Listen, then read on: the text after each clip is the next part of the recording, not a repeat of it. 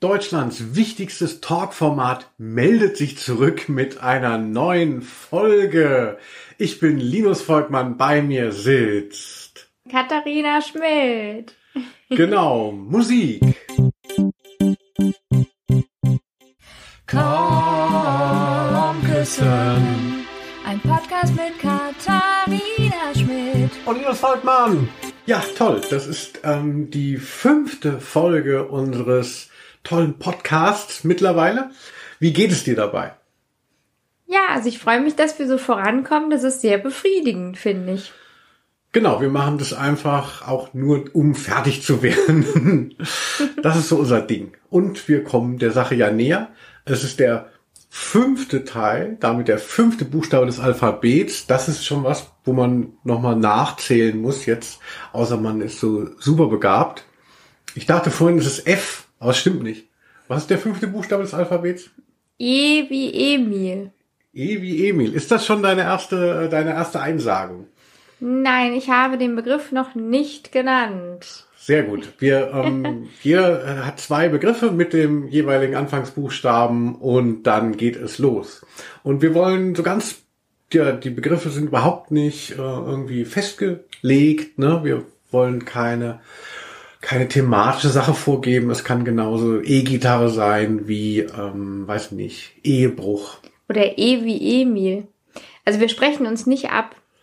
Nee, und wir haben äh, auch, also bei B hatten wir ein paar Sachen doppelt, aber ähm, mittlerweile ist unser Wortschatz auch so weit. Ich habe auch eben gerade nochmal nachgeschaut, was es für interessante Worte auf E gibt.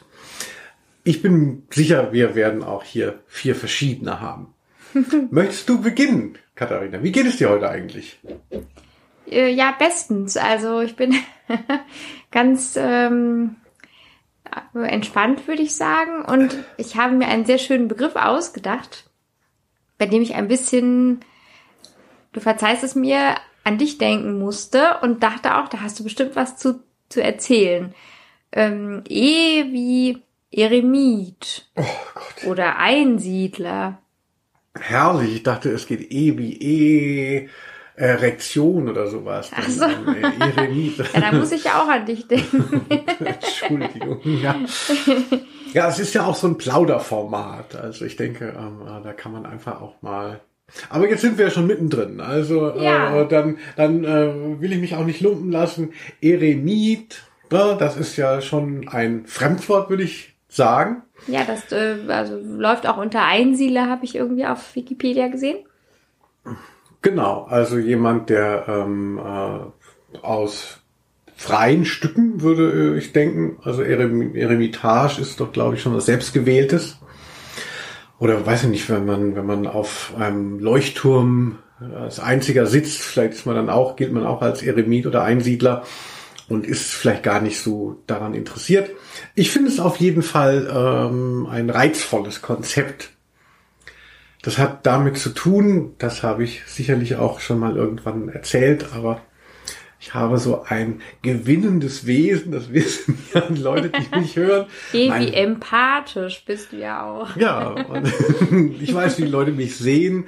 Mein Vater war Versicherungsvertreter, das sind ja auch äh, Gene, die mich geprägt haben, oder ähm, wenn es nicht die Gene sind, dann eben die äh, äh, Erfahrungen und deshalb kann ich so gut mit Leuten. Mein Nachname ist ja auch Volkmann. Äh, ich denke, dass das auch sicherlich irgendwann damit was zu tun hatte, dass wie die Namen verteilt wurden und so. Der Müller war eben früher wirklich Müller.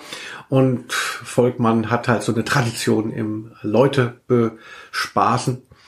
Und das ist so meine Rolle auch nach außen. Ich gehe ja auch auf Bühnen. Und äh, ja, also wenn ich irgendwie unterwegs bin, dann ziehe ich dann doch auch schon immer weiß nicht, vielleicht zu viel Aufmerksamkeit oder ich will dann halt immer auch Gruppen gestalten und bei Laune halten. Und deshalb denken alle, ich bin so ein wahnsinniger People's Man, aber äh, in Wahrheit ist es tatsächlich anders. Und mh, ja, also ich bin schon auch jemand, den, den, den Gesellschaft mehr Kraft kostet als vielleicht andere. Und deshalb suche ich eigentlich nicht Gesellschaft. Deshalb suche ich eigentlich immer wieder diese Momente, mich zurückzuziehen. Daraus schöpfe ich Kraft und, und die kann ich dann auch meinetwegen wieder verströmen mit anderen. aber es ist eben nicht so, dass ich so, dass, dass, dass mein natürliches äh, Wesen wäre, äh, unter Leuten zu sein. Und deshalb bin ich immer ganz glücklich, wenn ich einsiedeln kann.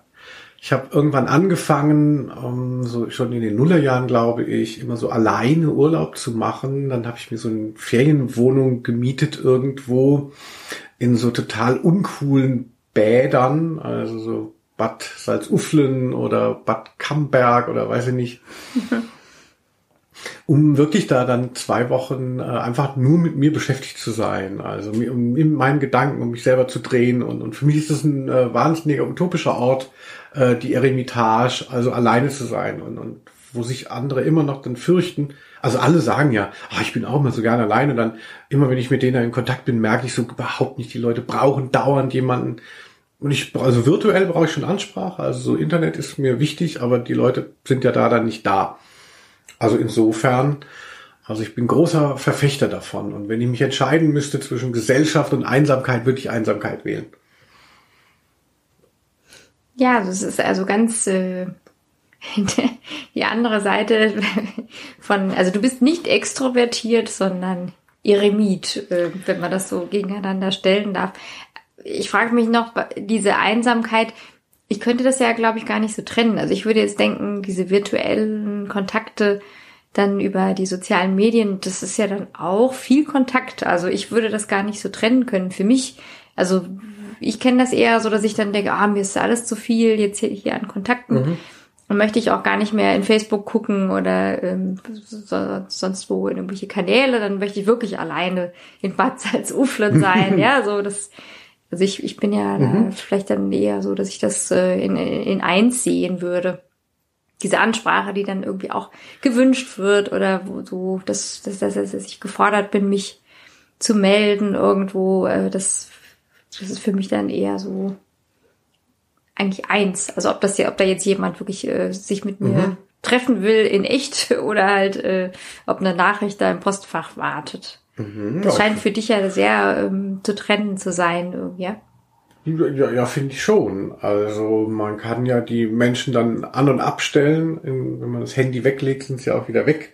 Mhm. Klar will man das dann oder muss man das auch ausagieren, auch da dann irgendwelche Interaktionen, das kann auch stressig sein, aber ich finde, es nimmt einen nicht so ein, wie wenn, wenn ein Gegenüber da ist, dann denke ich, muss die ganze Zeit auf das Gegenüber reagieren und ich muss irgendwie die Situation gestalten, es muss schön sein für den anderen und so, und das ist wahnsinnige Arbeit, also. Also deshalb bist du ja auch so gern mit mir zusammen, weil ähm, ich es so schön mache für dich. Das merkst du gar nicht. ich schlafe immer sehr lang. In der Zeit kannst du dich mal richtig erholen. ja, da, da sitze ich immer auf einem Stuhl im leeren Raum und weine. Oh Meier. Nein, nein, nein. Aber du hast ja auch, äh, du bist ja auch jemand, der äh, für den das durchaus ein Thema ist, obwohl du so im Gegensatz zu mir ja wirklich gesellig bist. Also ich sehe dich gerne, deine Freunde treffen, ihr geht in die Kneipe jede Woche. Für, für dich hat sich auch durch zum Beispiel diese Corona-Abstinenz äh, dein Alltag sehr verändert. Ja, wie ist es denn so für dich? Bist du jemand, der du, aber du sagst ja auch, dass du gern mal alleine bist. Ja, also ich bin, äh, glaube ich, also vom Typ her, wenn man dann solche Tests macht, bin ich eher extrovertiert. Also ich bin beides, aber ich bin eher extrovertiert als introvertiert und kann, also das habe ich ja mal gelernt, ich kann, ähm, das ist die Definition, ich kann auch Energie daraus ziehen, dass ich mit Leuten zusammen bin. Und es ist nicht nur so, dass es mich wahnsinnig Kraft kostet. Also ich glaube, bei introvertierten Leuten ist es eben andersrum, die, die, die zieht das, äh, denen entzieht es wirklich Kraft und ähm, sie, sie äh, brauchen wirklich dann diesen Rückzug. Und bei mir ist es dann so, dass ich das schon suche, weil mir das äh, Energie gibt, der Austausch. Aber irgendwann schlägt es um und ich muss dann dringend äh, Rückzug haben und alleine sein und auch dann die sozialen Medien. Also mich stresst das, dass ich dann weiß, also auch wenn ich es abgestellt habe, ich weiß, da sind dann noch offene Mails und offene Nachrichten und uje mhm. und seit drei Tagen nicht beantwortet, seit einer Woche wartet die oder der auf eine, einen Terminvorschlag und ich kann es noch gar nicht liefern und das stresst mich total. Ähm, ich kann damit dann nicht so gut umgehen. Also, ja. Ah ja, interessant. Also Also ich würde, ähm, äh, würde den, weil du ja immer extrovertiert aber beschreibst, ja, aber äh, auf mich jetzt introvertiert gar nicht anwendest, das finde ich auch äh, total richtig. Also es gibt ja Leute, die sind wirklich introvertiert und haben damit tatsächlich dann auch Schwierigkeiten im äh, sozialen Leben. Das, die habe ich ja äh, nicht. Bin, kann ja extrovertiert sein, aber äh, es ist halt nicht meine Natur. Also ich, ja. ich kann das schon eher aufrufen als vielleicht andere. Ich glaube, das ist auch der Unterschied. Also das habe ich auch irgendwann mal gelernt, äh, dass man von Natur aus eben introvertiert oder extrovertiert sein kann als Anlage, aber durchaus ähm, dann auch sich das antrainieren kann oder manchmal lernt man das auch in der Familie, wenn man denn diese Rolle zugeteilt bekommt, dass man dann eben denkt, ach, man wäre wahnsinnig extrovertiert, ist man aber gar nicht oder andersrum. Mhm. Ja. Also das, äh, das, das dann glaube ich dieses Phänomen, dass man beides kann. Ähm, mhm. Aber es ist natürlich wichtig zu wissen, was gibt mir Energie der Rückzug oder der Austausch mit Leuten. Das ist die Quelle sozusagen, die, nach, nach der man das dann bemessen kann. Ja, also da wäre ich mir recht sicher. Also ja, genau. Für mich ist das die, die Begegnung mit anderen Leuten so wie wenn man mit so einem äh, mit so einem Formel 1 Wagen ähm, äh, durch die den Hockenheimring fährt. Das ist also klar, das das kostet sehr viel Sprit. Also das, das muss irgendwo wieder reinkommen. Also mm. ja, aber das ist natürlich auch so ein äh, Luxusproblem, weil ich habe die Möglichkeiten des Rückzugs habe ich ja, beziehungsweise nehme ich mir auch. Aber oft sind auch Leute enttäuscht, also weil sie mich für ähm, eben so ein so ein outgoing Typen halten und denken, ich bin immer äh, ich bin immer da, der immer der letzte an der Bar und ähm, immer ansprechbar. Ähm, das ist schon fast so ein Rap, das reimt sie alles. Ja, wir können auch ab jetzt reimen. der Letzte an der Bar, immer ansprechbar. äh, und das ist natürlich auch so ein Bild, das ich gerne vermittle. Also wenn ich mich auf der Bühne verkaufe und ich war als, als jemand, der so Themen anspricht und der Leute zusammenbringt, dann ist es ja klar. Das ist ja, das, das bilden sich die Leute ja nicht ein. Das ist das, was ich nicht nur ausstrahle, sondern was ich auch benutze und oder woraus ich meine öffentliche Persona gebaut habe. Und das tut mir natürlich dann immer leid, weil ich merke dann, ich lerne interessante Leute kennen und, und so, man findet sich auch interessant und, und hat dann einen Austausch und ich weiß dann, dass irgendwann der Punkt kommt, dass entweder passt es, dass, weil die Leute halt auch mehr so flimmernd sind und gar nicht so richtig präsent oder die Leute merken irgendwann, dass sie mich so nicht greifen können, wie es vielleicht zuerst den Einschein macht. Das tut mir dann immer leid. Also ich möchte natürlich für alle das sein, was sie ähm, äh, gerne hätten, aber wer kann es schon im Alltag hm, gestalten, bewältigen, genau. ja, der Ach Eremit, genau. Der Eremit, ja, klingt so ein bisschen pathetisch, aber Ja, das so ist ja auch eine Tarotkarte, genau. Hm. Ah, stimmt, stimmt. Also Tee, Tarot, kommen wir. Also, ach, Esoterik hätten wir auch auf jeden Fall nehmen sollen. Ja. Ich, ich könnte ja nochmal wechseln. Also. Ja, wir sind ja erst äh, beim ersten Wort und das habe ich gerade hier in den ja. Ring geworfen. Jetzt bist du dran mit dem Wort. ich möchte nochmal äh, kurz nochmal, äh, Fortress of Solitude hat mir immer gut gefallen. Die mhm. Festung der Einsamkeit. Das ist äh, der, der Ort, an dem Superman irgendwie so seine privaten ähm, Gegenstände aufbewahrt und das klingt gut, ja. Du jetzt bist kurz aufgestanden und ach so, ich dachte, du wolltest pupsen.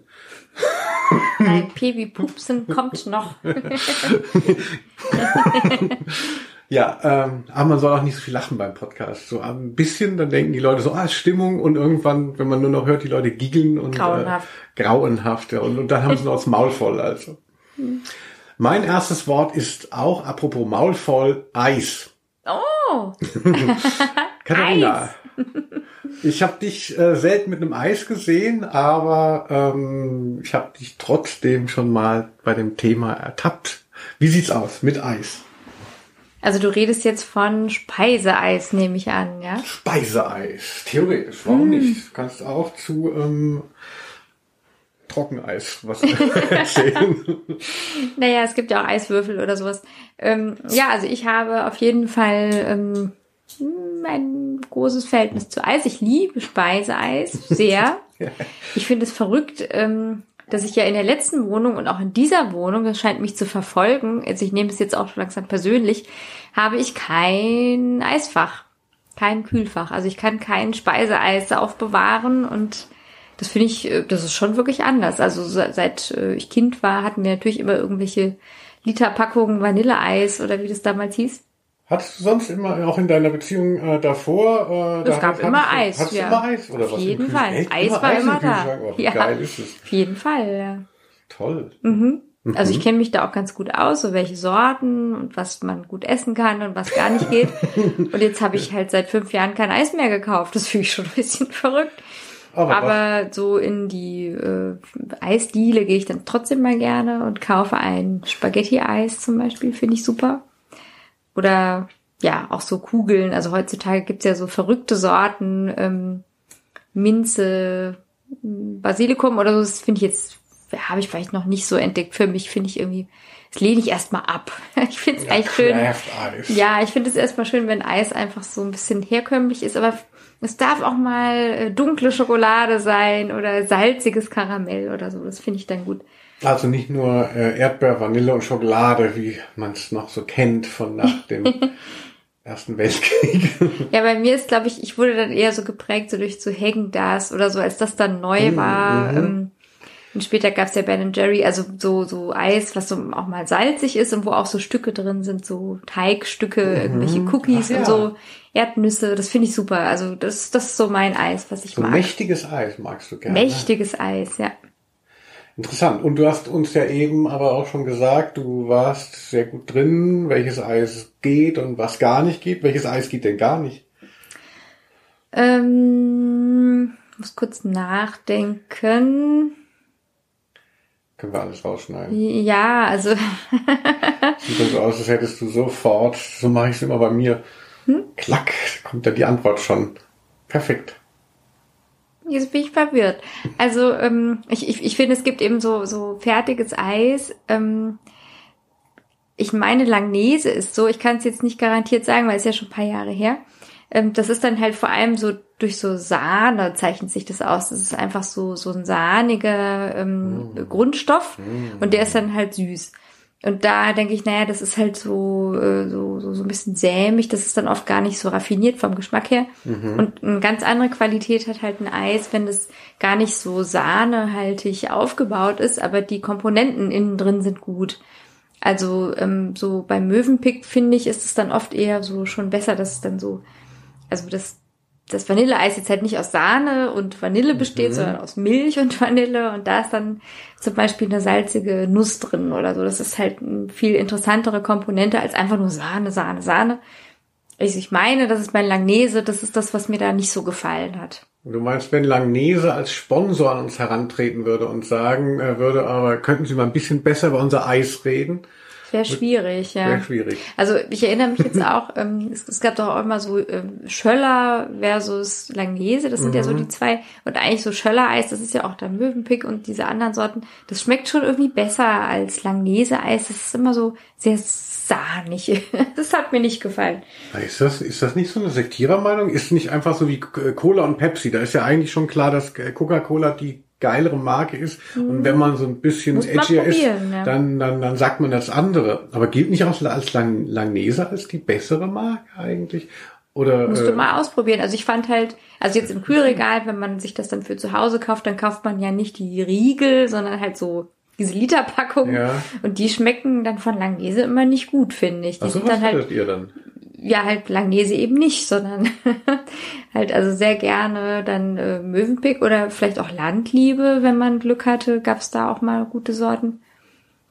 War auch schon lange nicht mehr Und ich finde halt Hagen das und äh, Ben Jerry, die, die zeichnen sich dadurch aus, dass sie sehr gehaltvolles Eis machen, Mhm. aber das besteht halt nicht aus Sahne, sondern irgendwie aus einer guten Mischung so. Mischung. Und äh, Ja. was für äh, Eis am Stiel? Äh, hast du das auch mal gegessen hier? So, Ja, also ich fand Ed von Schleck irgendwie gut, weil es so eine lustige, ähm, ja, so eine lustige, so eine lustige Machart war, auch mit diesem äh, so Aufschieben. Das ist ja auch irgendwie pervers, aber ich fand es wahrscheinlich toll dann mit 13 oder so. Mhm. Und dann ist das ja so Vanilleeis und dann mit so einer Frucht dabei. Das Mhm. war, glaube ich, so Orange oder so. Das fand ich irgendwie gut. Vielleicht war es auch rotes Eis, weiß ich nicht mehr. Oder so eine rote Creme. Mhm. Und das fand ich so, so eine gute Mischung. Interessant. Mhm.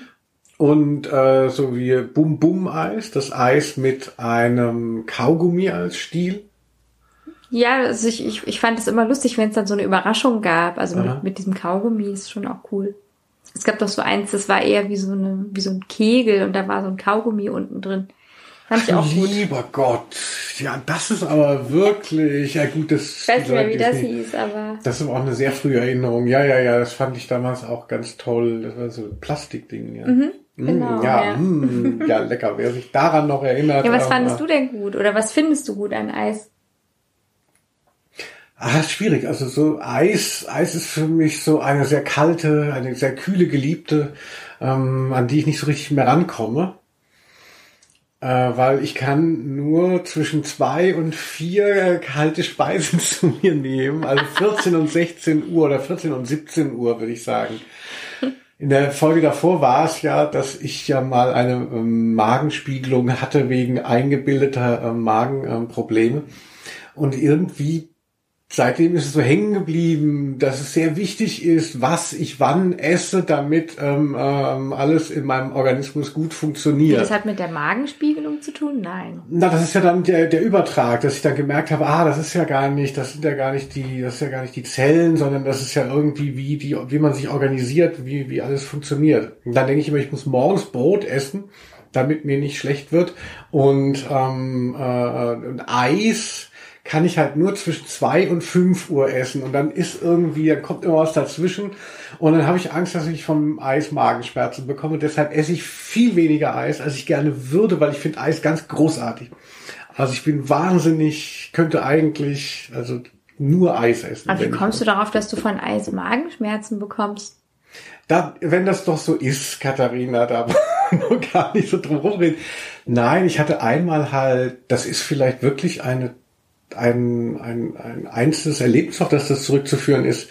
Ich war ähm, nach dem Abitur in Amerika, in Vorort von Los Angeles, so als Austauschschüler, ist fast schon zu viel gesagt, aber in so einem Schülerprogramm. Und dann habe ich morgens immer Tee getrunken und irgendwann gab es keinen Tee aus irgendeinem Grund, also war, war heißen Tee. Und dann habe ich, entschuldigt, äh, und dann habe ich einfach gedacht, ah, ich, äh, ne, statt ähm, Tee esse ich einfach Erdbeereis und halte es halt lange im Mund so, bis es dann halt flüssig ist und so. Und dann dachte ich, das ist so wie mein, wie der Tee, den ich morgens trinke. Und dann sind wir wieder in irgendeinen Vergnügungspark gefahren, da mit so einem Van, mit so einer anderen Familie noch, und habe ich so wahnsinnigen Durchfall bekommen. Ähm, Oh, äh, und ähm, äh, es, es war natürlich in so einer kann man dann auch schlecht irgendwie äh, da das das war wirklich ganz schlimm Oh und seitdem habe ich gemerkt ah ich darf auf keinen Fall vormittags Eis essen das ist die Oh, du Hölle hast es auf nüchternen Magen gegessen. auf nüchternen Magen natürlich oh, war ja wahrscheinlich war das sogar schlecht, wenn du da irgendwie so Probleme dann hattest. Nee, das war, das war dann schon so später dann am Tag. Es war jetzt nicht mehr so unmittelbar, dass Mhm. man jetzt was einnimmt und dann wird einem schlecht, sondern da hatte ich dann so gemerkt, so, oh, da war der, da war der ganze Organismus, dieser ganze Ablauf, den man sich so vorstellt. Man hatte von so Vorstellung von seinem Körper. Und da war das, das geht dann halt nicht. Und Oh, irgendwie, weia. seitdem habe ich immer so die Vorstellung, ich kann aber im, im äh, Eis, ja, aber nur nachmittags in so stabilen Momenten.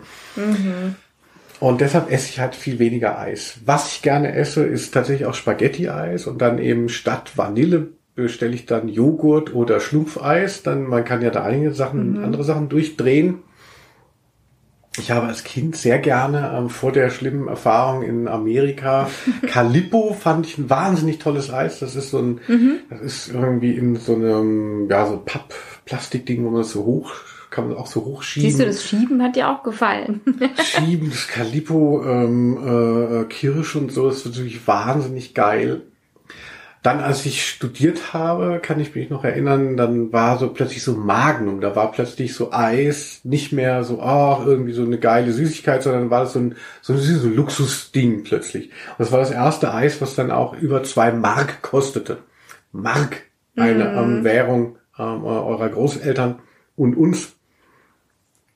Und dann, weiß ich noch, habe ich beim Fernsehen schrieben wir mal von dem Unternehmereis Magnum. Immer, es war dann so ein Feindbild quasi, als wäre das FDP-Eis. Wirklich? Das war lange Zeit dann immer Magnum. Also habe ich mich dann Nein. definiert über meine Ablehnung von Magnum, habe dann Nee. alle immer angefeindet, die Magnum gegessen haben. Äh, dann irgendwann ist das auch äh, äh, durchgebrochen, als ich selber total reich wurde und konnte ich halt eben dauernd Magnum Ein Jahr essen. später.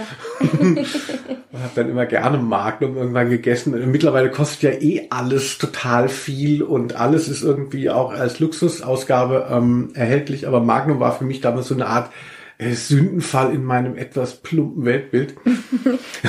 Nicht das Anarcho-Eis Calippo, wie, wie du es Und das war das, das hat noch 80 als Pfennig autonomes gekostet. Kind gegessen hast. Das hat noch ein Pfennig gekostet und man hat noch was rausbekommen. nee, ja, äh, ja, wie denkst du über ähm, Becher oder mh, Tüte, Waffel?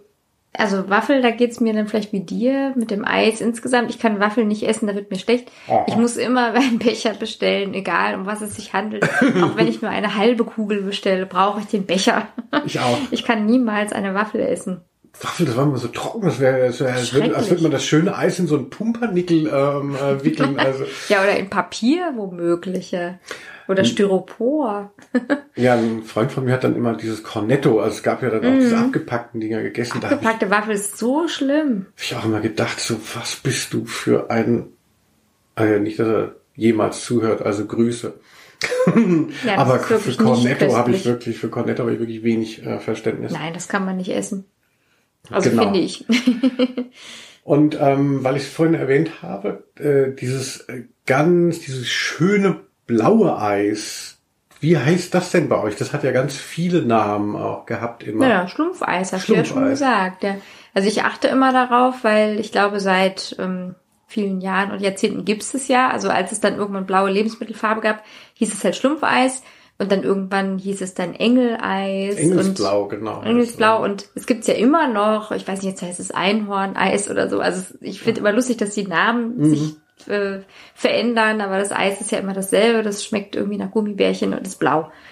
Ähm, ja, fand ich auch Mhm. irgendwann mal faszinierend wegen der Farbe, aber es schmeckt mir nicht. Also ich fand es immer toll, aber ich äh, würde dir da widersprechen, äh, dass, dass das immer gleich schmeckt, dadurch, also das Nusseis ja schmeckt ja immer irgendwie verständlicherweise nach Nuss, aber so Schlumpfeis schmeckt ja nicht nach Schlümpfen, deshalb kann ich mir vorstellen, da geht es um die Farbe und dann kommst du in eine andere Region, da machen die das vielleicht auch anders, also.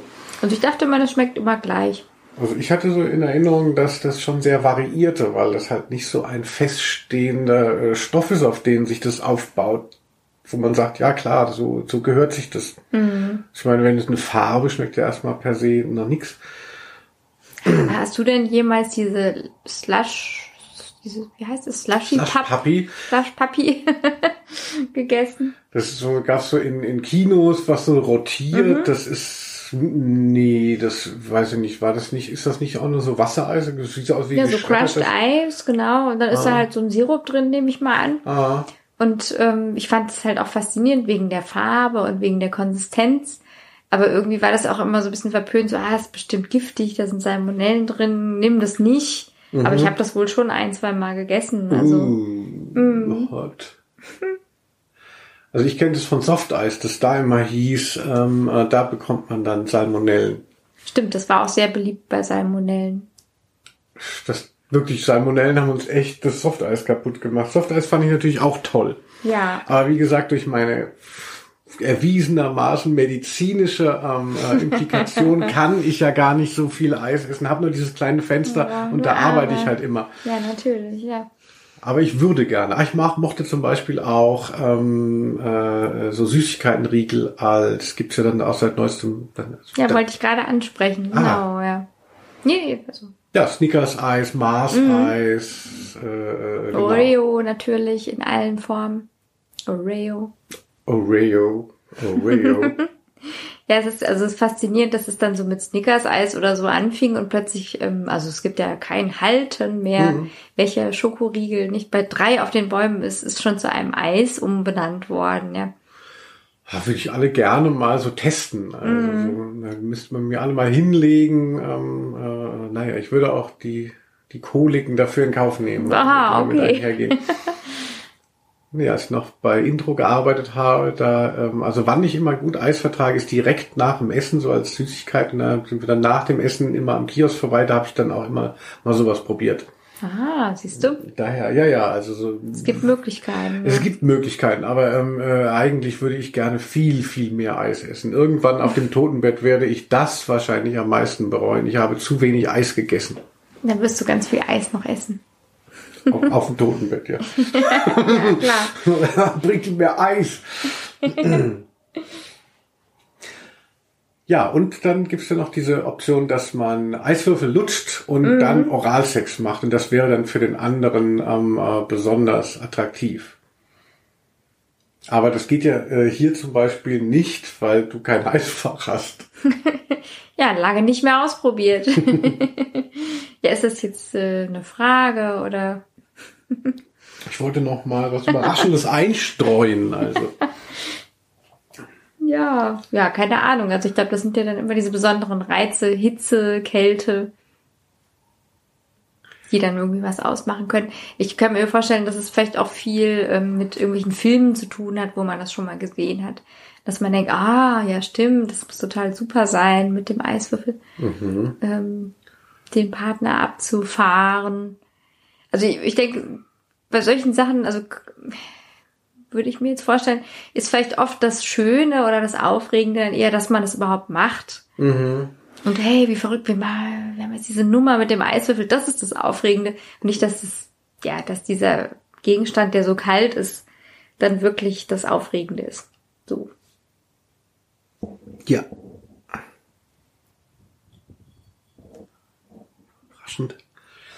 Ja, gerade weil du auch gesagt hast, Hitze, ähm, äh, das, das hört man nicht. Also es ist so ein bisschen so kinky, ah, man hat so einen Eiswürfel im Mund gehabt und dann äh, macht man Oralsex. Aber eine lustige Vorstellung, ähm, äh, man hat was Frittiertes im Mund gehabt habt und hat dann total den heißen Atem. Ja, auch interessant. Aber gut, das kommt dann erst bei ähm, H wie Hitze oder O wie Oralsex. Ja. Ja. Hast du noch ein E für uns dabei? Ja, also das interessiert mich natürlich auch persönlich sehr. Ich habe jetzt einfach nochmal, wir haben es ja alle eh wie Eltern, habe ich jetzt einfach nochmal mir ausgedacht. Das hatte ich auch. Elternhaus hatte ich. Ach, siehst du? Gott, Mist, was war denn mein äh, Satzbegriff? naja, vielleicht schaffen wir heute eh auch nur noch Ja, einen würde ich Begriff. sagen, wir sind dann- schon recht weit. Dann nehmen wir doch einfach eh wie Eltern Haus. Genau. So, Linus, erzähl mal. Ja, ich hatte tatsächlich dann gedacht, so, ah, Eltern und dann, dann ist ja die Vorstellung, wow, ja, da können wir ja äh, Stunden drüber reden. Deshalb habe ich gedacht, Elternhaus, um es vielleicht so ein bisschen kleiner zu dämmen. Ah ja, gut. Dann frage ich dich nach den Eltern. Ja, kannst du mal ein bisschen was erzählen von deinem Elternhaus? Ich habe dich jetzt zuerst gefragt, weil ich war jetzt dran mit meinem Begriff. Ach so. Du hast mich nach Eis gefragt und ich frage dich jetzt zuerst nach Eltern. Ja, meine Eltern sind leider getrennt. Das war äh, zum Glück dann auch nicht mehr so ein Makel, aber da war schon immer so ein bisschen peinlich, weiß ich noch so. Ich war acht, als sich meine Eltern getrennt haben. Ansonsten hat mich das nicht so sehr belastet, weil ja mein Vater doch präsent war. Wir haben in einer, äh, also der hat im Nachbarort gewohnt und ich war da immer am Wochenende was ich ihm im Nachhinein auch vielleicht noch mehr hoch anrechne als damals. Damals kam es halt so selbstverständlich vor. Ich fühlte mich von beiden Seiten angenommen. Aber mein Vater auch so eine Art Hallodri hatte die ganzen Wochenenden dann immer an den Sohn verschwendet. Da wollte der doch bestimmt in Spielhallen gehen oder ähm, irgendwie rummachen. Aber gut, dann war er halt mit mir in Spielhallen, als ich ähm, äh, acht oder neun war. Aber das war damals auch eine andere Zeit. Ja, klingt nach einer hervorragenden Betreuung. Ja, ansonsten, da sind sicherlich, also da könnte man ja, könnte man ja stundenlang auf der Couch des Psychoanalytikers ver, verbringen. Ähm, ähm, möchtest du vielleicht noch was Konkreteres wissen? Ich kann doch nicht jetzt meine ganze Beziehung zu den Eltern hier darlegen. So schön das wäre. ja, nee, ich habe mir jetzt keine konkrete Frage überlegt, blöderweise. Ach so, nein, also so ein, also ich hatte gerade äh, in auf meiner Facebook-Seite äh, betrachte ich immer so die Bücher, die ich mal geschrieben habe und da hatte ich bei dem letzten Buch noch mal so eine Anekdote mit meinem Vater jetzt rausgekramt, weil die sich so ergeben hatte, dass der immer meine Bücher nicht so gelesen hatte. sei ihm ja auch, ähm, äh, sei ihm ja auch vergönnt gewesen. Hat sie dann aber immer gerne mal so den Nachbarn geschenkt. Dann immer, wenn ich an Weihnachten zu ihm kam, hat er noch in Bayern dann gewohnt mit seiner neuen Frau. Und dann hatte der immer so zwei, drei von meinen Büchern und dann hieß es, ich muss da was reinschreiben und dann kriegen das entfernte Verwandte oder die Nachbarn.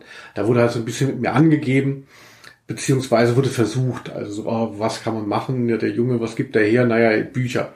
Also man hat ja überhaupt keine Vorstellung, was drin steht und, und sieht da keinen Widerhall. Ja, aber, wenn er es selbst nicht gelesen hat, schwierig, ja. ja, eben. Aber man sieht ja, es ist ein Produkt und jeder äh, hat ja irgendwie, es gibt ja schon so eine Ehrfurcht vor, vor, vor Büchern und da davon konnte ich dann halt so ein bisschen profitieren. Das ist halt so scheißegal was. Es ist offensichtlich ein Buch, es ist gedruckt worden. Naja, na, ach, seht mal. Und da muss ich dann immer da irgendwas dafür diese Nachbarn reinschreiben. Naja, ich habe ja so Popkulturbücher gemacht, die sehr nah an, an so einer Szene und, und, und an, an mir dran sind. Das, ich denke, für Leute da im oberbayerischen Bergland, ja, wo der, der eine war Berufssoldat, ja, der wird wahrscheinlich wenig wiedergefunden haben. Also sollte er da je reingeguckt haben. Aber gut, das war so meine Beziehung und dann hatte mein Vater eine Herzoperation. Das war vor eben, muss vor acht Jahren schon gewesen sein, ähm, äh, weil da das Buch erschien. Und da hatte ich ein Buch geschrieben, das hieß äh, ähm, Kein Schlaf bis langen Selbold. Du musst sagen, wenn ich es ein bisschen abkürzen soll. Also. Nein, überhaupt nicht.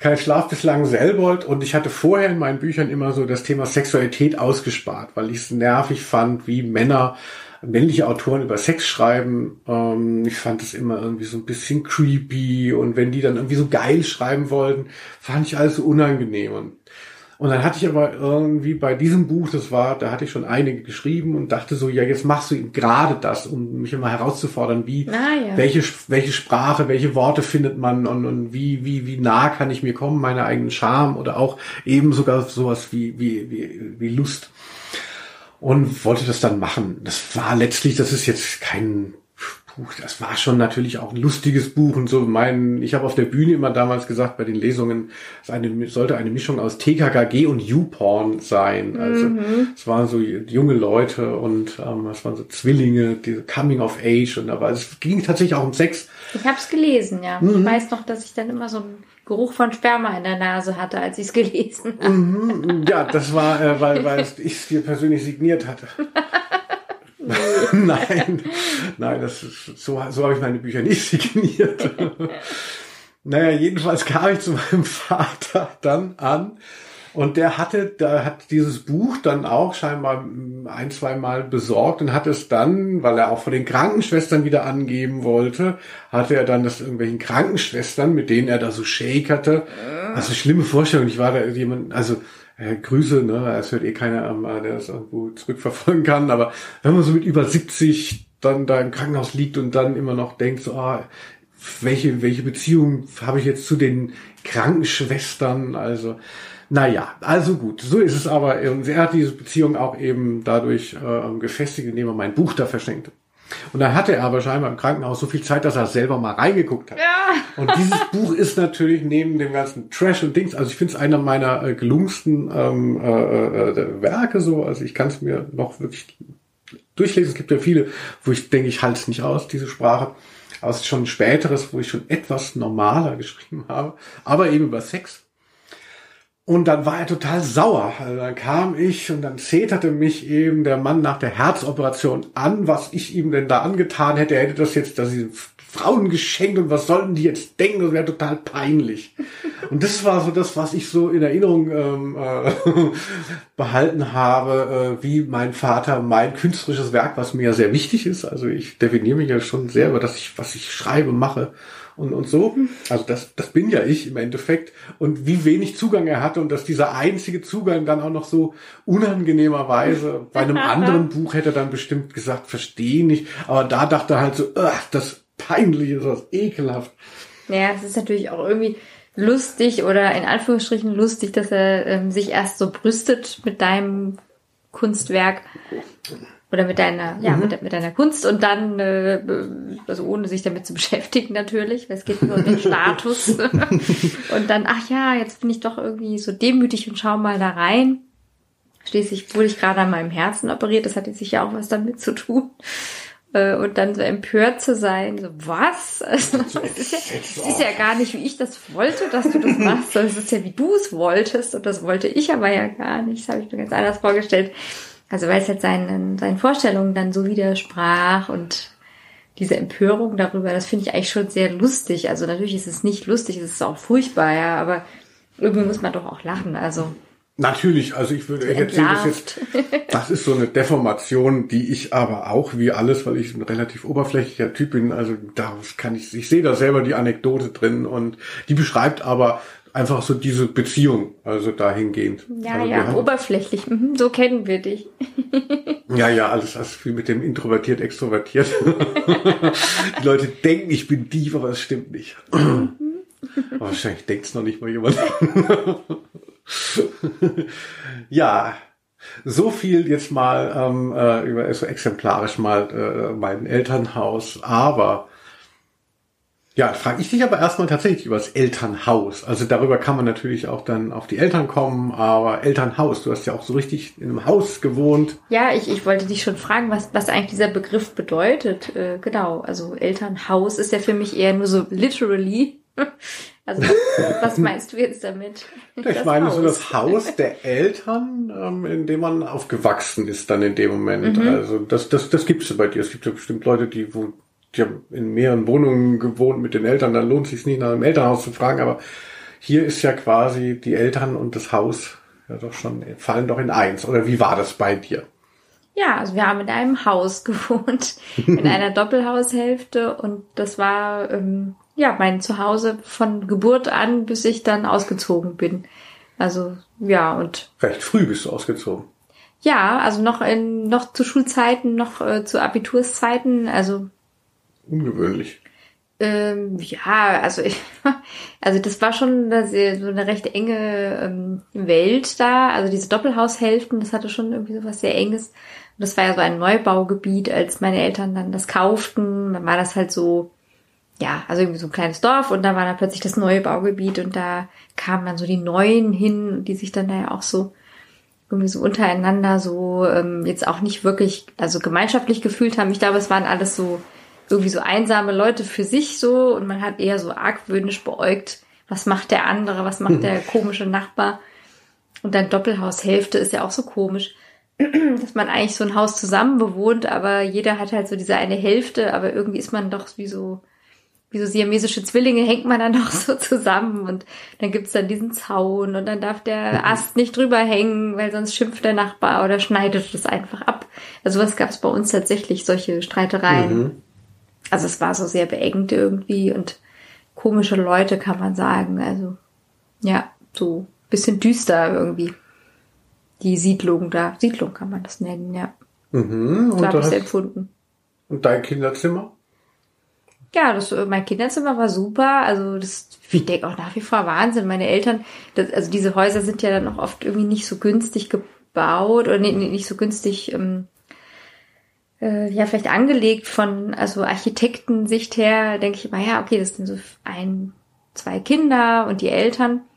Und ähm, aber wie teilt man das jetzt auf? Und obwohl mhm. man dann so ein ganzes Haus hat, das ist dann doch irgendwie so enger, als man so denkt. Dann gibt's so dieses riesige Wohnzimmer.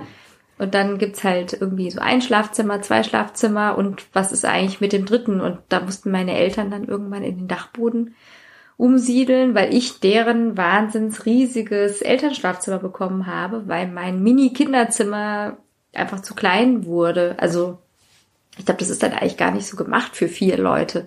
Es sei denn, man mhm. baut halt diesen Dachboden dann mal aus, was ja auch schön sein kann. Aber irgendwie haben meine Eltern dann immer so glaube ich, schon so eigentlich so lamentiert, dass es nicht so cool ist und dass ich ja in deren Zimmer eigentlich ja dann da so oh, mich eingenistet habe mit fünf Jahren.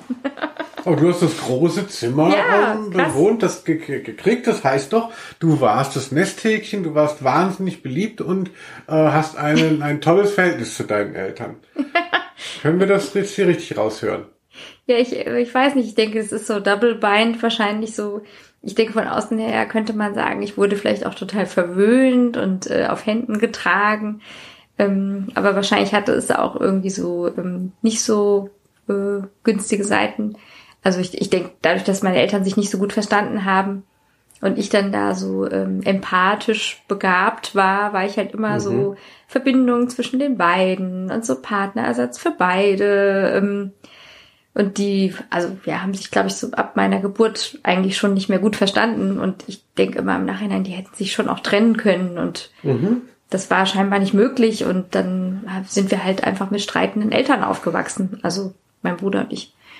Ja, so, also ich fand das nicht so angenehm und ähm, denke halt, die haben mir viel Gutes mitgegeben, aber auch viel sehr Schlimmes, muss man sagen. Also, was aus all diesen Verstrickungen dann erwachsen ist und da habe ich lange gebraucht, mich daraus zu befreien irgendwie.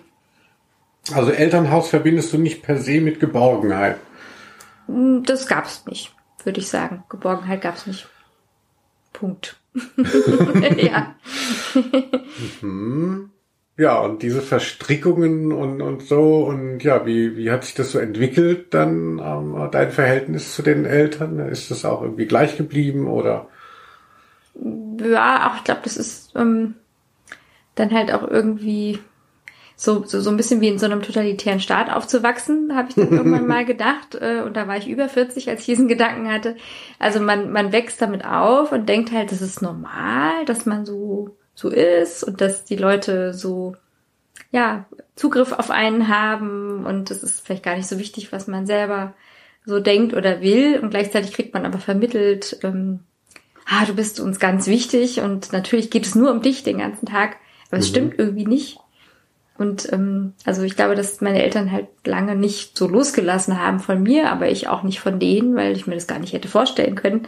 Und erst wirklich, also ja, so mit Ende 30 so kapiert habe, irgendwas ist da nicht ganz richtig. Äh, ich muss da mhm. jetzt mal irgendwie doch vielleicht auch Distanz aufbauen und ja, irgendwie war mir das wirklich so schier wie nicht möglich eigentlich, das zu erkennen. Aber ähm, Schritt für Schritt für Schritt für Schritt habe ich mich da irgendwie rausgewurschtelt. Also ich glaube, man kann es daran so, ich konnte das dann daran so abmessen, dass ich so gemerkt habe, ich wache auf. Der erste Gedanke ist, meine Eltern, was muss ich tun? Mhm. Bei wem muss ich mich melden? Nach was erkundigen? Was muss ich machen?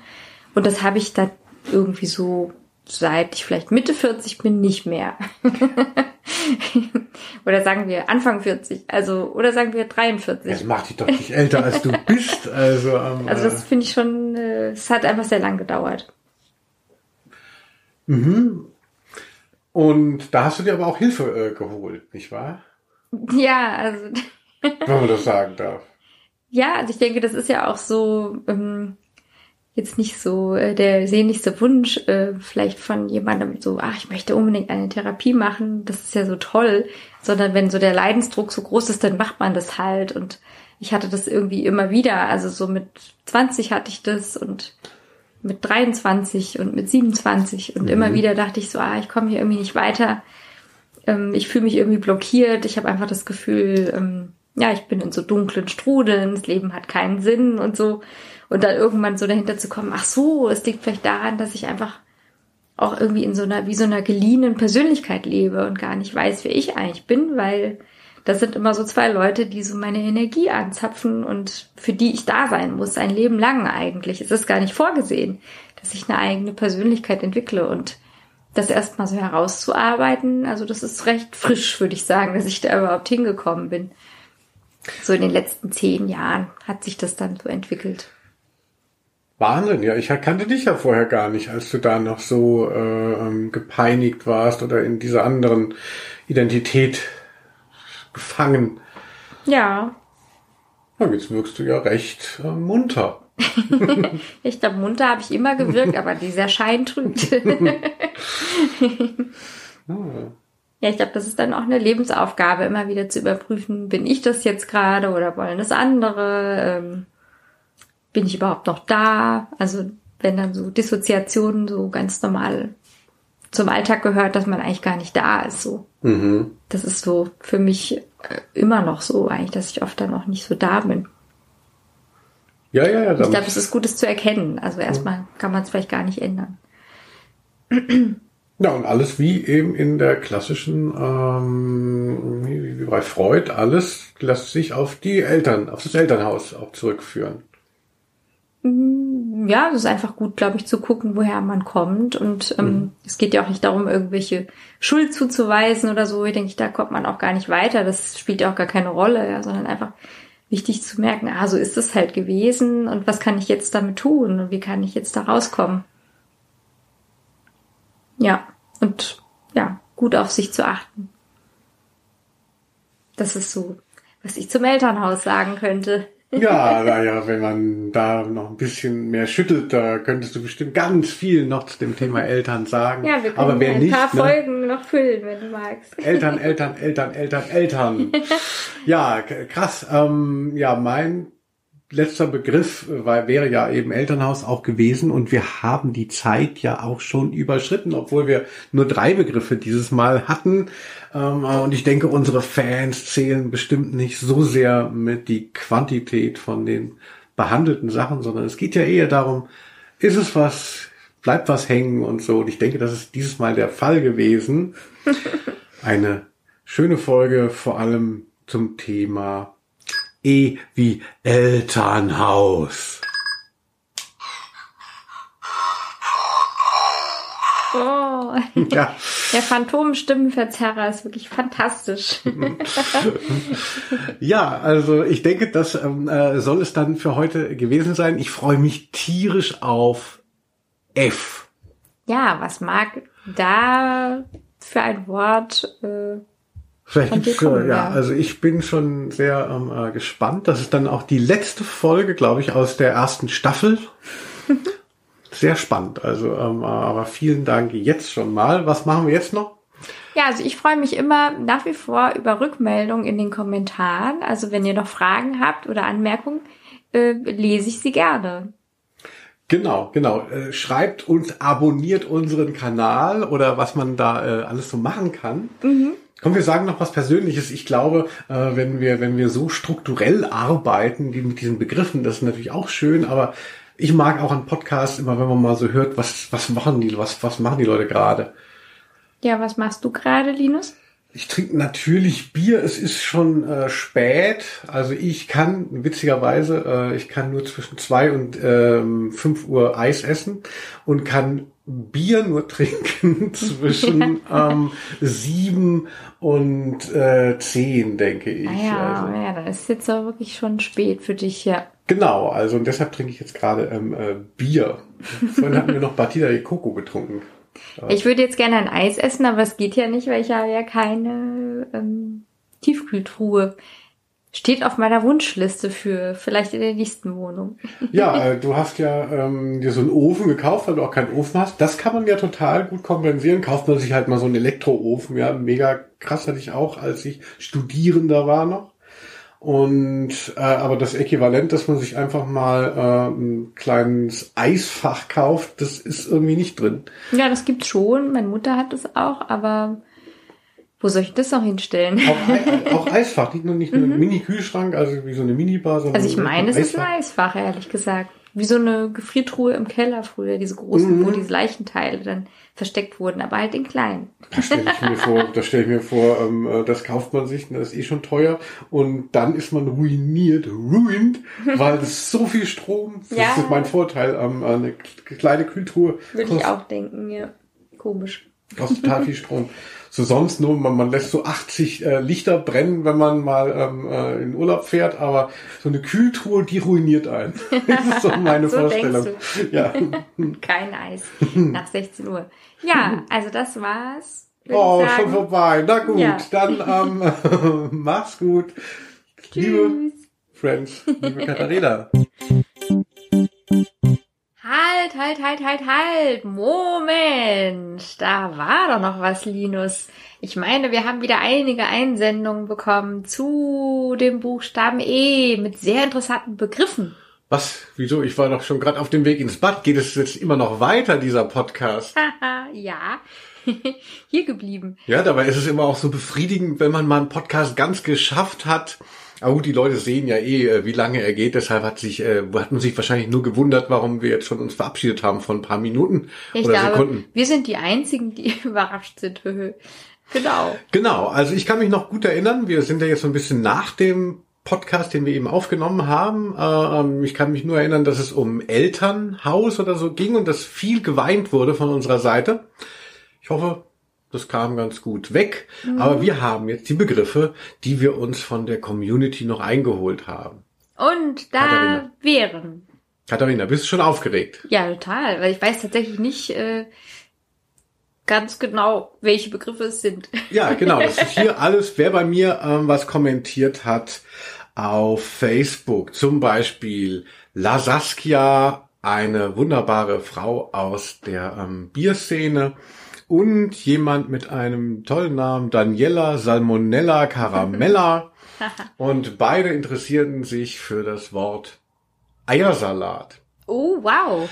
Katharina, warum hast du noch keinen Eiersalat in meiner Gegenwart hergestellt? Hast du kein gutes Rezept oder was?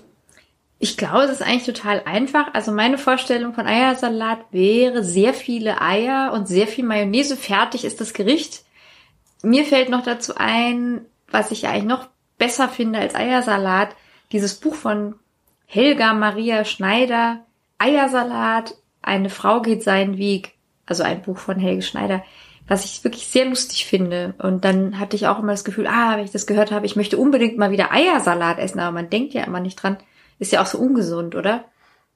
Ja, das Buch hatte ich letztens auch nochmal äh, vor Augen. Da schreibt ja äh, Helge Schneider in so totaler Rollenprosa und steigert sich so weit rein. Also ich glaube, es wäre so eine Quatschidee gewesen und ist dann aber irgendwie dann total feministisch, weil er sich halt einfach die Perspektive der Frau so zu eigen macht und dann auch sehr empört ist. Äh, ansonsten Eiersalat, glaube ich, ist es für Leute, die sogar für Kartoffelsalat zu faul sind, also zu kauen. Also Also so äh, Eiersalat ist so meine Vorstellung von so Kartoffelsalat für Leute, die noch weniger kauen möchten. Mhm. Ich habe Eiersalat, also ich war ja auch eben äh, eine Zeit lang äh, vegan und irgendwie so Eiersalat. Also finde ich auch wie du, denke ich so nur so an Mayonnaise und bei jedem dritten Eiersalat sind Salmonellen drin. Deshalb wird wahrscheinlich. Ah, Salmonella hat es genau. auch gewünscht. Ah, wahrscheinlich ist da der Bezug. also ich glaube, dass es, ähm, also ich habe ja dieses 50er Jahre Kochbuch, da würde ich sehr gern nochmal verschiedene Rezepte vergleichen. Ich meine nämlich, also Eiersalat, da gibt es nicht nur ein Rezept, da sind bestimmt 20 drin eins schlimmer als das andere. Und da ging es ja, glaube ich, auch immer sehr darum, in den 50er Jahren so viel tierisches Fett wie möglich aufzunehmen. 50 Rezepte für Eiersalat. Also das ist auch so ein Kochbuch, wo man zuschlagen würde. Also. Lecker. So, was ist das nächste? So, es geht kulinarisch weiter. Mm. Anneliese Preis und Anja Limbach haben ein Produkt im Kopf, das mir auch äh, sehr wichtig ist und wir haben es auch im Kühlschrank edle Tropfen. ah, haben sich abgesprochen. Ja, dann kannst du ja mal anfangen. Edle Tropfen in Nuss. Das, ähm, das sind so Pralines ähm, gefüllt einfach mit Schnaps. Und dafür hat immer früher, äh, glaube ich, Günther Fitzmann geworben. Also die, die älteren Boomer werden sich noch erinnern, so mh, hm, edle Tropfen in Nuss. Und irgendwann, das ist ja auch dann quasi so ein Rentner, äh, so ein Rentner-Pleaser, äh, hat es so ein bisschen so ein Hipster-Revival ähm, bekommen. Und plötzlich hatten alle dann diesen edlen Tropfen in Nuss. Auch, auch gibt's dann auch mit Gin plötzlich mhm. und, und, und so ist so ein bisschen interessant geworden. Und ich habe es mir natürlich auch gekauft als totales Opfer von meinem äh, Newsfeed, wollte auch dabei sein. Und fand es aber nicht so angenehm, weil es ist halt, die Schokolade ist relativ ähm, unauffällig und damit die Schokolade sich nicht durchfrisst, äh, äh, nee, damit sich der, der Schnaps nicht durchfrisst durch die Schokolade, ist so ein, ist so ein harter Zuckerkern und in dem ist halt eben der Schnaps drin. Mhm. Und deshalb finde ich, schmeckt so wahnsinnig nach so Zuckerkristallen, wenn man drauf beißt.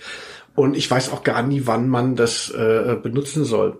Ich weiß noch, als irgendwann mal der Schnaps oder das, der Alkohol alle war, haben wir doch zusammen, wenn du dich erinnerst, jede Tropfen dann äh, quasi geköpft, also wie, so, wie so ein Ei aufgeschlagen und haben dann den Alkohol irgendwie in ein Mixgetränk getan. Das war auch ein ziemliches Fiasko. Also ich will sagen, Edeltropfen, geile Idee, etwas triste Realität. Ja, ich glaube, es ist vielleicht so wie ähm, Erfrischungsstäbchen für Erwachsene. Und ich, also ehrlich gesagt, dass das jetzt bei den Hipstern irgendwie angekommen wäre, das glaube ich nicht. Das war doch eher ein Versuch, oder? Und ich meine, dass, um das nochmal in den Ring zu werfen, war das nicht Sky Dumont, der dann irgendwann auch dafür Werbung gemacht hat? So dass es schon so ein bisschen äh, zugänglicher wurde, vielleicht auch moderner.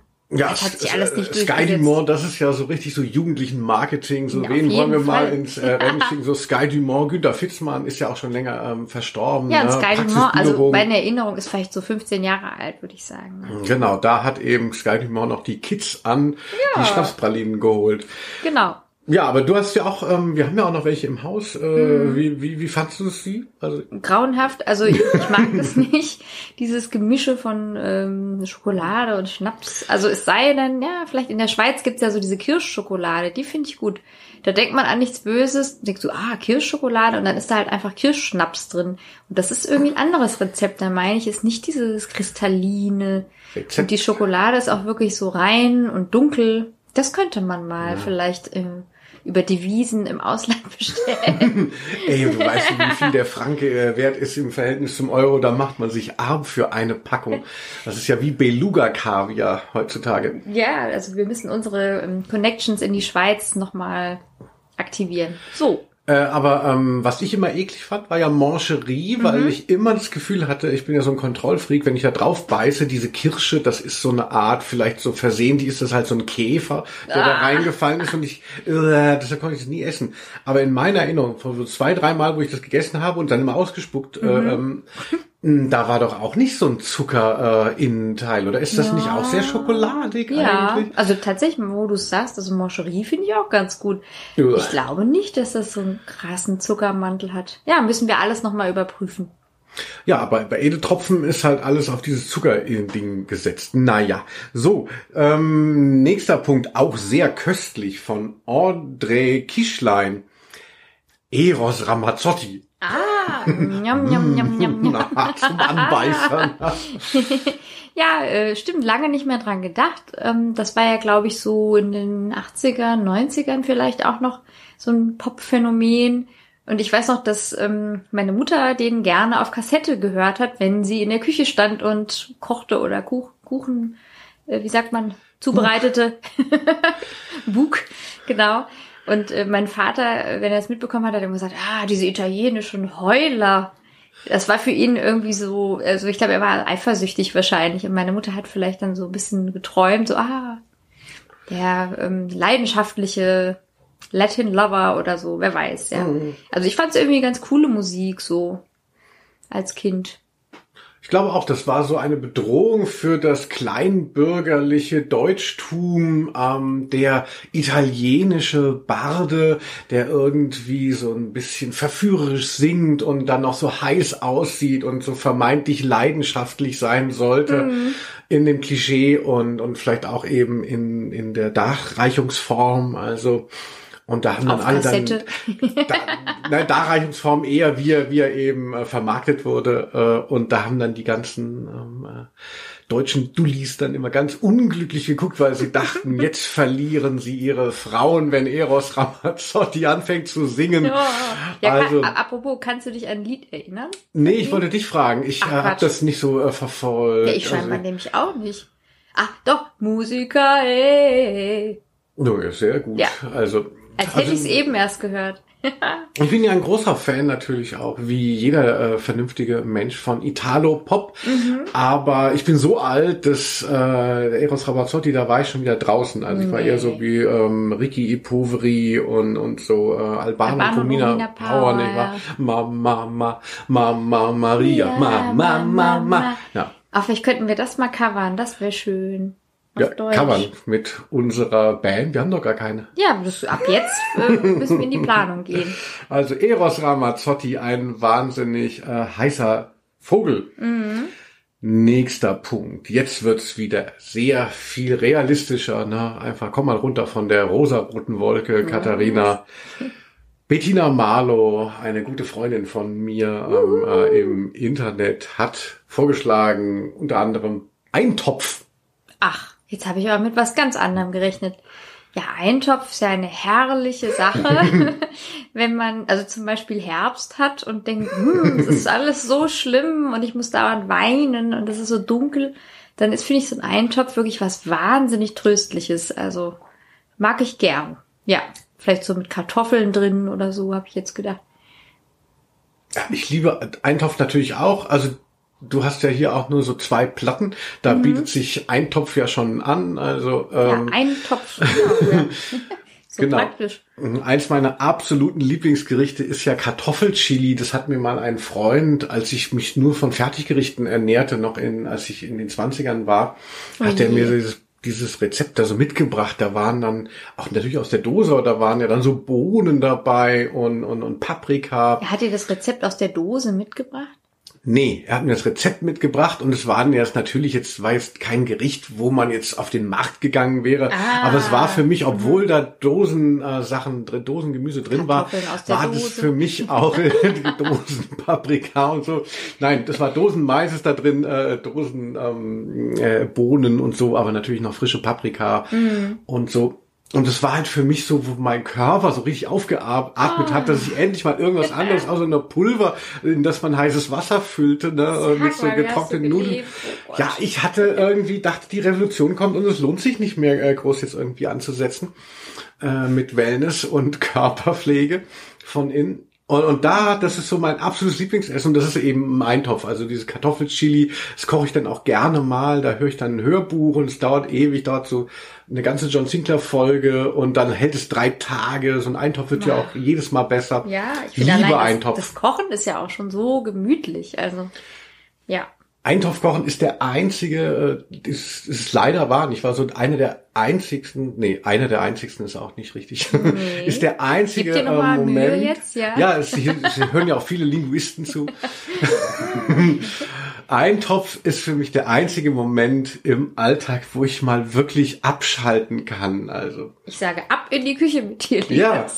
Das Schlimmste war, als ich mal eine Insta-Story gemacht habe, wie ich das Kartoffelchili koche. Oh, weißt du, dieser, nein. dieser, dieser, dieser letzte, dieses letzte Refugium, wo man mal Ruhe hat vor dem Verwertungsscheiß, den habe ich dann noch gefilmt und so, es war Horror.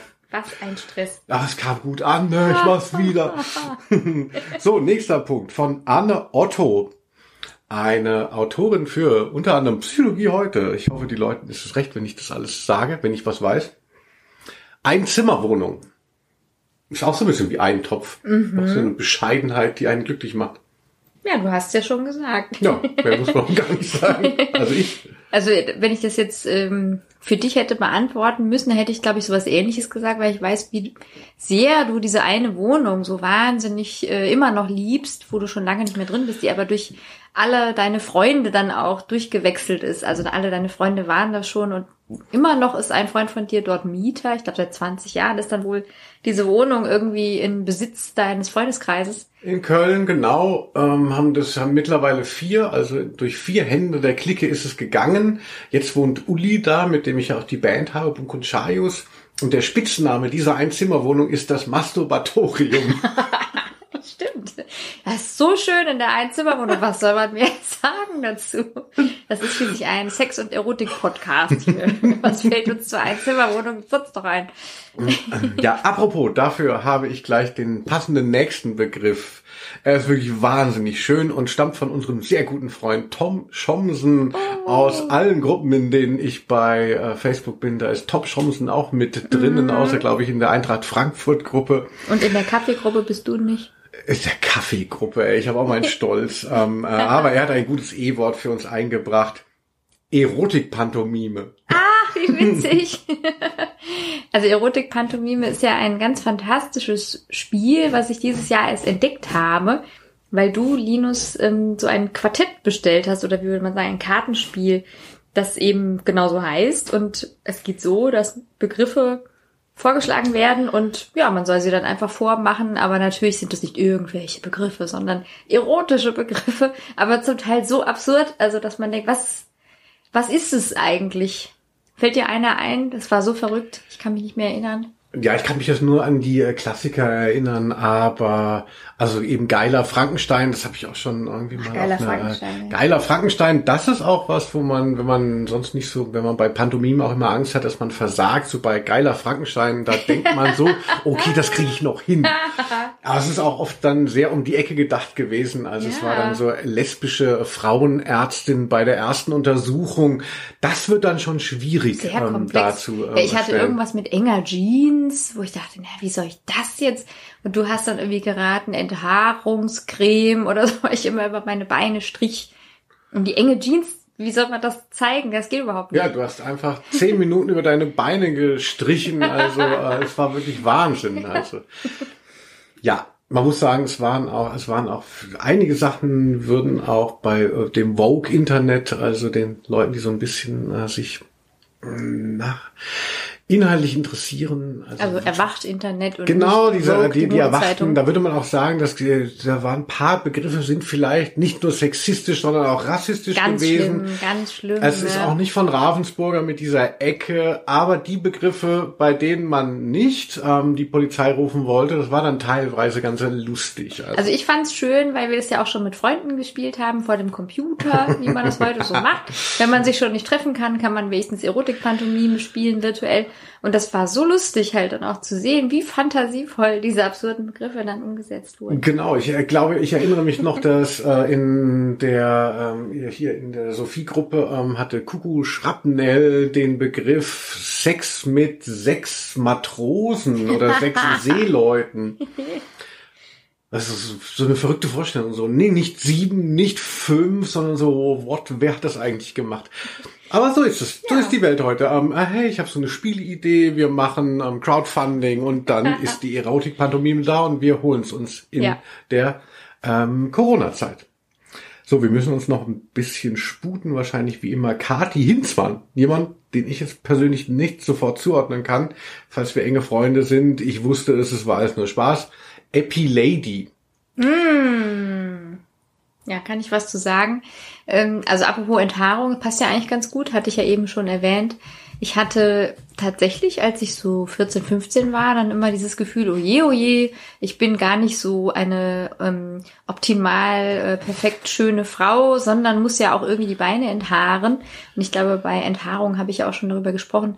Dieses Epilady-Gerät hatte ich tatsächlich und das war halt die Höllenqual. Man kann es sich kaum vorstellen, wenn man es nicht mal benutzt hat ähm, und es riecht dann auch so nach verbranntem Haar, weil es auch noch heiß wird und man möchte danach einfach nur eine Schmerztablette nehmen und nicht mehr aufstehen zwei Tage lang. Das war so meine Erfahrung mit Epilady. Gibt es das noch? Ähm, äh, also Epiliergeräte äh, für Frauen elektrisch? Kommt mir also auch vor, als wäre das so 70er, 80er Jahre Swag. Achtung, ich mache das Bier auf. Genau. Grüße. Grüße. Ja, also ich habe es jetzt nicht mehr so verfolgt, aber ich nehme an, also ich hatte das doch bei Saturn oder so immer mal dann auch gesehen, dass es sowas noch gibt. Auch für verschiedene, also auch für Augenbrauen und also eben Gesichtsbehaarung und also meine Güte, es ist halt der, der Wahnsinn. Ja, wie weh das tut, also mir jedenfalls. Ja, also ich kenne nur Frauen, die sich letztlich unter der Dusche rasieren. Das mache ich auch als äh, Typ und finde das wirklich am allerbesten. Also ich hatte irgendwann mal, als mein Großvater äh, verstorben ist, das war also 1900 ähm, schieß mich tot. Ähm, da habe ich dann auch so einen elektrischen Rasierer geerbt. Aber Von deinem Großvater, wow. Genau, also der, der, der, ja, mein Gott, das gab's damals halt schon. Aber also für mich gibt's nichts Sinnvolleres oder Besseres, wenn man sich, äh, wie ich, ich bin sehr reinlich, also ich dusche mich einmal am Tag und dabei rasiere ich mich auch und ich habe das Gefühl, so machen das Frauen auch. Ja, Aber hey, Epi Lady, Philips will ja auch leben. Der Hundesohn. So, ganz viele Zuschriften bekam ein Wort, das hätte man gar nicht gedacht bei E. Wie du siehst, bist du noch bei mir? ja. Rembert Stieve, Tom Fronzer, Axel Horst, Sind das hier, Saskia, ja stimmt, Jörg Lucky, Luaka, Saki, ähm, oh Gott, ich habe alles falsch gesagt. Wirklich alles interessante Leute, Mhm. So äh, größtenteils aus ähm, Norddeutschland. Ja. Esel. Was? Esel ist der meistgenannte E-Vorschlag gewesen. Was Warum das machen? denn? Ja. Ja, Esel, äh, sehr süßes Tier. Äh, hab ein bisschen Angst davor, weil ich glaube, die können dann auch so etwas unberechenbar sein. Ich kenne sie persönlich nicht so gut. Meine Nichte hatte, glaube ich, mal so einen Patenesel und das war relativ teuer. Da war ich erstaunt, aber der war auch wirklich wahnsinnig goldig. Also, was sagst du zu Esel? Patenesel, das klingt aber interessant. Naja, man kann ja so Pate werden irgendwie im Zoo. Und na klar, wir hatten uns ja schon mal drüber unterhalten, irgendwelche Einzeller kosten vielleicht 10 Euro im Jahr und der Esel war schon deutlich teurer, weil so ein großes, goldiges Tier. Ist ja klar, wie viele Zellen hat ein Esel, ne? Da muss man schon ganz schön rechnen. Also wenn man danach, nicht, ja. wenn man da reingeht. Ja, also ich kenne natürlich auch, so Esel ist ja auch so ein Sehnsuchtsort. So bei Pferd denkt man immer so, ach ja, natürlich dieses martialische Tier, was sich aber so beherrschen lässt und dann reitet es dann immer hier in den Krieg oder äh, sonst wo, oder bringt die Grafschaft da zur, zur Jagd. Und der Esel ist ja so ein bisschen so ähnlich, aber macht gar nichts, ne? Macht nur so sein Ding, ist so ein. Ja, so der Punk unter den Paarhufern. Wunderbar, genau. Und ähm, ist aber, gerade deshalb natürlich auch so cool, ne, weil weil er eben also seinen eigenen Kopf hat. Und ich hatte mal eine Eselwanderung gemacht. Also das bedeutet, dass auf irgendeinem, so weiß ich nicht, so einem privateren Zoo, dann bieten die das halt an mit ihren Betreuern, dass man da dann einfach mal einen Esel da durch die äh, am Rhein entlang ziehen konnte. Das habe ich gemacht. Und es war wirklich sehr enttäuschend. Also natürlich wünscht man sich in seiner ganzen Vermenschlichungstaktik bezüglich der Tiere dann immer, dass, dass die Tiere dann irgendwie auf einen eingehen wie in einem Disney-Film. Und natürlich ist es auch nie so. Aber diese Esel haben wirklich überhaupt keine Notiz ähm, äh, von, von uns genommen. Man zog da, es gab so zwei, drei kleinere, das waren, also die waren halt so ein bisschen kleiner und dann halt so zwei riesige. Und die sahen dann halt auch schon aus, also wie, ähm, also die waschen sie oder so, also so, so total verfilzt und die haben gerochen. Also es war schon sehr archaisch und man bekam überhaupt nichts zurück, wollten sich die ganze Zeit nur, wollten nur die ganze Zeit irgendwie ähm, grasen. Und der eine ist mir auch so total auf den Fuß getreten. Mm. Also hat überhaupt nichts gemerkt und haben sich so auch angezickt. Also es war schon so bei Eselwanderung, wo man dachte so, oh, ich bonde jetzt mit diesem Tier und das ist jetzt wie, äh, wenn ich sonst immer mit Delfinen schwimme, so ein, äh, eine ganz große Epiphanie. So war es nicht. Ich habe danach dann ja auch noch mal eine ähm, äh, Lama-Wanderung gemacht. Nee, wie heißt das? Alpaka? Alpaka, Alpaka-Tour gemacht. Und die gelten ja auch nicht als besonders äh, interessiert an Menschen und so. Aber da hatte ich das Gefühl, da gibt es noch so einen Austausch. Da guckt man die an und so und die gucken mhm. vielleicht zurück. Aber in Eseln war wirklich gar nichts. Also seit ich zum ersten Mal eben ein bisschen länger mit Eseln unterwegs war und sie mir auf den Fuß traten, habe ich gemerkt, so, das lebt eher in der Fantasie. Also es ist wie edle Tropfen, also der Tierwelt. Da äh, ist nichts letztlich drin, was man gerne hätte. Wenn du ein Tier wärst, also wärst du eher Esel oder eher Alpaka? Also nach meinen Erfahrungen mit beiden wäre ich lieber Alpaka auch alleine wegen der geilen Frisur. ja, haben wir noch einen? Katharina, wir haben noch einen. Schön, dass du fragst. So, nachdem ich die Esel abgehakt habe, kommt jetzt von unseren Freunden Jakob Zepter, wer ist er eigentlich? Äh, und Frankie Oh Oh. Ja. Ecstasy. Oh. Äh, soll ich anfangen? ja. Ich kann dazu eigentlich nicht viel sagen. Ich habe es nie genommen und habe großen Respekt. Ich denke immer, das äh, würde ich nicht vertragen. Ich habe immer Angst vor so Pillen und sowas.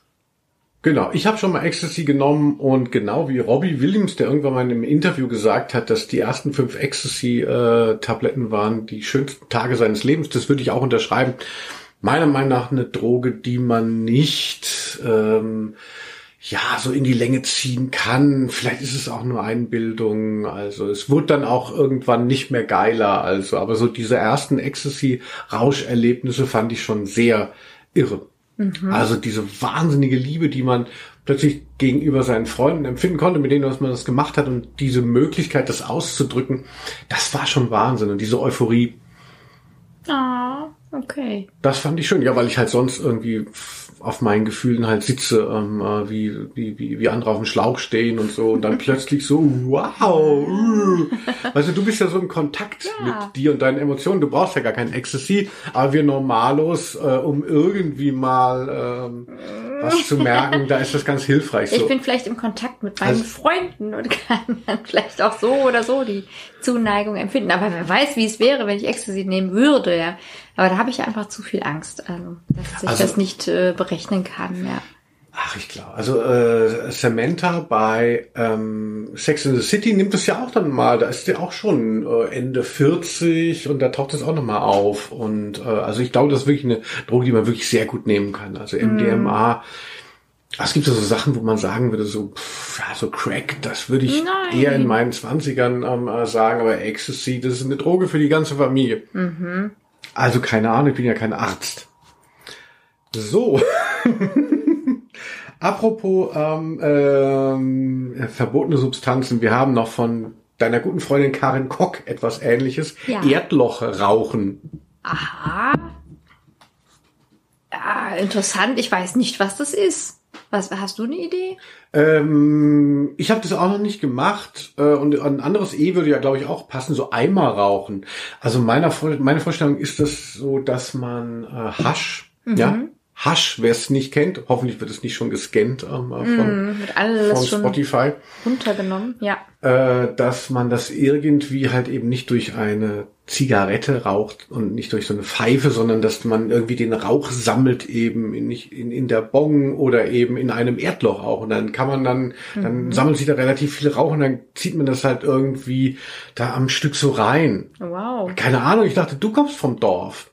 Ja, wir kommen ja beide vom Dorf und das habe ich alles irgendwie nicht mitbekommen, fürchte ich. Ich komme vom Dorf, aber meine, ähm, meine Freunde, wir hatten überhaupt keine Skills und ich glaube, man braucht ein grundlegendes, also wirklich ein rudimentäres, te rudimentäres technisches Verständnis, um irgendwie aus einem Erdloch zu rauchen. Das klingt Und ja fantastisch. Man müsste erstmal ein Erdloch haben. Also ich dachte, mh, also so, so meine, meine Kiff-Erfahrung, also passiv, weil ich habe das dann auch wieder nur angeguckt, sind dann irgendwie vielleicht mal so im Norddeutschland gewesen, wo ich in so einer WG zu Besuch war, die hieß irgendwie die Kiffer-WG, zu Recht, weil da gab es so äh, Bons, so viele wie, weiß nicht, die anderen vielleicht Bücher im Regal haben, gab es halt einfach verschiedene Bons. Und äh, dann dachte ich, ach so, was ist überhaupt Bon? Ich wusste gar nicht, was das ist. Und dann wurde darüber diskutiert, stundenlang, was jetzt die beste Bauart ist und so. Also da könnte man mal hinfahren, nach Kiel, da war das. und die wissen bestimmt, was ein Erdloch ist. Ja, Erdloch rauchen. Oder ähm, äh, auch ein Begriff aus einem meiner Bücher. Äh, Kein Schlaf bislang selber heißt das Buch. Da gibt es den ähm, typischen Provinz-Slang. Eimer rauchen, immer rauchen. Ja, also für mich ist das jetzt auch nichts gewesen. Wir haben das äh, nie gemacht, aber ich kenne natürlich und ich finde so das Brimborium bei Drogen ist natürlich immer ganz spannend und die Vorstellung, dass das dann noch sich äh, ähm, ergießt, darin ein Loch zu schaufeln und so, ist ja natürlich ganz spannend. Diese Vorfreude und diese Gemeinsamkeit. Ich verstehe schon, warum man Erdloch raucht. Vielleicht ist es auch was ganz anderes. Äh, vielleicht kann Wir sie Koch das fragen, nochmal ja. ähm, aufklären, also oder ihr Arbeitgeber kann uns nochmal Bescheid geben. so, noch die letzten beiden Begriffe. ja. Katharina. Anja Scheller, wer kennt sie nicht, ne? Hallo. ähm, äh, hat einen Begriff, den ich verbinden möchte mit einem anderen Begriff. Anja Scheller hat uns gegeben Eiffel 65 und von Nadine Flaunders kommt noch Eurodance. Zwei sehr wichtige Begriffe, finde ich mit E. Eurodance und Eiffel 65. Ja, Eurodance gefällt mir auch. Äh, gute Musikrichtung, finde ich lustig. Ähm, Habe ich auch so durch dich vielleicht nochmal so neu kennengelernt. Eiffel 65. I'm blue, da, da, da, da, Ah. da, da, da, da. Ah, gutes Lied. Das war so ein bisschen diese Italo-Welle, die es bei Eurodance dann so Ende der 90er äh, noch gab. Da war es sonst schon so ein bisschen, war schon ein bisschen down, das Phänomen, aber dann gab es eben noch mal so Gigi D'Agostino und ähm, gab es noch so einige eben, unter anderem eben auch Eiffel 65. Gott, ich hoffe, ich sage nichts Falsches, aber ich Nee, ich glaube, glaube, Eiffel das ist 65 richtig. sind Italiener. Also mir kommt jetzt bekannt vor, weil ich das glaube ich auch in irgendeiner Playlist dann hatte und mich noch gewundert habe, warum der Name so unpassend eigentlich ist. Genau, genau, genau. Also da könnte man ja vielleicht auch nochmal diskutieren, ob das nicht schon Autotune war. Mhm. Ja, wahrscheinlich. Das müssen wir gleich nochmal hören. Also ich bin großer Fan von Eurodance. Das hat ja auch jetzt mehrere Revival-Stadien schon durchlaufen.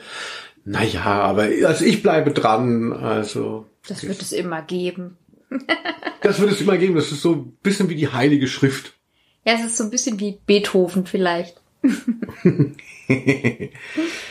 So, jetzt kommt der allerletzte Begriff, den mag ich auch persönlich sehr.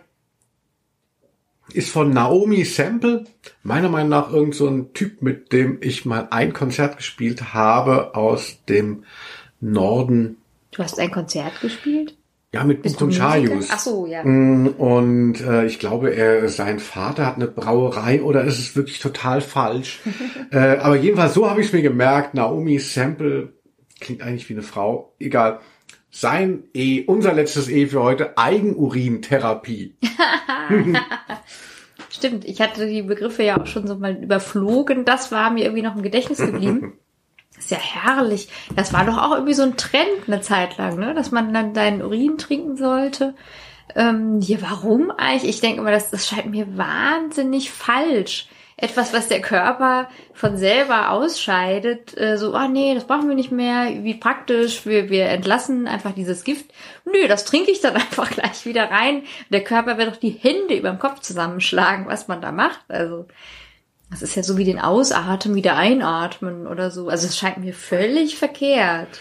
Witzig, also äh, diesen Gedanken hatte ich auch immer bei dieser Eigenurintherapie, war ja so, glaube ich, so in den 80ern äh, so ein Trend oder 90er. Mhm. Und da habe ich auch gedacht, ich meine, wenn der Körper das ausscheidet, welche Nährstoffe das sollen denn dann drinnen sein? Ähm, also nicht Ach, ich dachte, wusste gar nicht, dass das andere auch so sehen. Ja, ja. Und zwar gab es, glaube ich, eine Moderatorin, die eventuell auch mal das Sportstudio moderiert mhm. hat, Carmen Thomas. Mhm. Und die hat dann irgendwann nach ihrer Karriere ein Buch rausgebracht, das hieß eben Eigenurintherapie mhm. oder hatte, glaube ich, sogar noch so einen lustigeren Namen. Schade, das muss ich dann nochmal mhm. ähm, nachschlagen. So ein Wortspiel mit Ich bin ganz eigen. Genau, und es gab immer die, die Sache, also wenn man sich, also wir sind ja jetzt dagegen, ne? wir haben irgendwie das Gefühl, das ist eventuell nicht das Ei des Kolumbuses, äh, des Kolumbus in Bezug auf ähm, Selbstmedikation. Aber es gab ja immer noch diesen anderen Begriff für, bei M kann er nochmal kommen, Mittelstrahl. Mhm. Also man soll nicht das, äh, was zuerst kommt, nehmen und was zuletzt kommt, sondern im Mittelstrahl mhm, soll man das quasi. Das reiner Urin, so ohne Giftstoffe. Also wie Mineralwasser aus dem Berg. Eigenurintherapie. also ich finde es so ein bisschen kinky, äh, mega lustig und muss immer noch eben an Carmen Thomas denken, diese Moderatorin. Ähm, äh, Urin ist ein ganz besonderer Saft oder wie dieses Buch hieß. Äh, aber ein Gebrauchswert sehe ich jetzt für mich oder für die Welt nicht. Ja, es gibt ja auch Eigenbluttherapie, da gibt's ja auch dann irgendwie so, ähm, glaube ich, einen großen äh, ja, Zweck dahinter, wenn es um irgendwelche Autoimmunkrankheiten geht. Also wir müssen uns da, glaube ich, nochmal mit beschäftigen. Was ich mal gehört habe, ist, wenn man so Verletzungen hat oder so, dann ist es ganz gut, so über die Haut dann zu pinkeln. Das soll irgendwie helfen. Genau, also ich glaube, bei, Urin bei, ist eine tolle Sache. Urin. Hat sie immer dabei. War immer dabei. Ja, bei Friends gibt's ja doch die Folge, ähm, wo äh, na, Monika, da sind sie am Strand und Monika bekommt eben einen Kontakt mit einer Feuerqualle und dann muss über sie drüber gepinkelt werden und nur Joey und Chandler oder so sind dabei und darf dann, dann kommen sie zurück und sind so wie traumatisiert. Es darf nicht gesagt werden, was da tatsächlich passiert Wir werden ist. Es nicht also, erfahren. Ich glaube, man erfährt es zum Schluss. Äh, aber ich, ich weiß tatsächlich nicht mehr, wer, wer es gemacht hat. Aber sie sind dann halt so wie, wenn irgendjemand hat ein Bein verloren und jetzt ist klar, wir müssen etwas machen, was unsagbar ist. Äh, und dann müssen halt die Freunde gegenseitig sich über das Bein pinkeln. Das finde ich jetzt also wenn man in den Club geht, ne, ins Berghain oder so, ist es ganz normal, dass man mm. seine Freunde anpinkelt. So also, aber, vielleicht. Aber bei Friends war das halt noch ein großes Thema. Ja, das müssen wir mal ausprobieren dann demnächst. Mhm. So, also ich finde, haben wir wieder tolle Begriffe zusammengesammelt. Vielen, vielen Dank. Habt ihr toll gemacht und ähm, wie schön, dass das so funktioniert. Ja, bleibt uns gewogen. Das war Komm Küssen, Quitty Seeds. Ich bin Linus und bis zum nächsten Mal. Tschüss.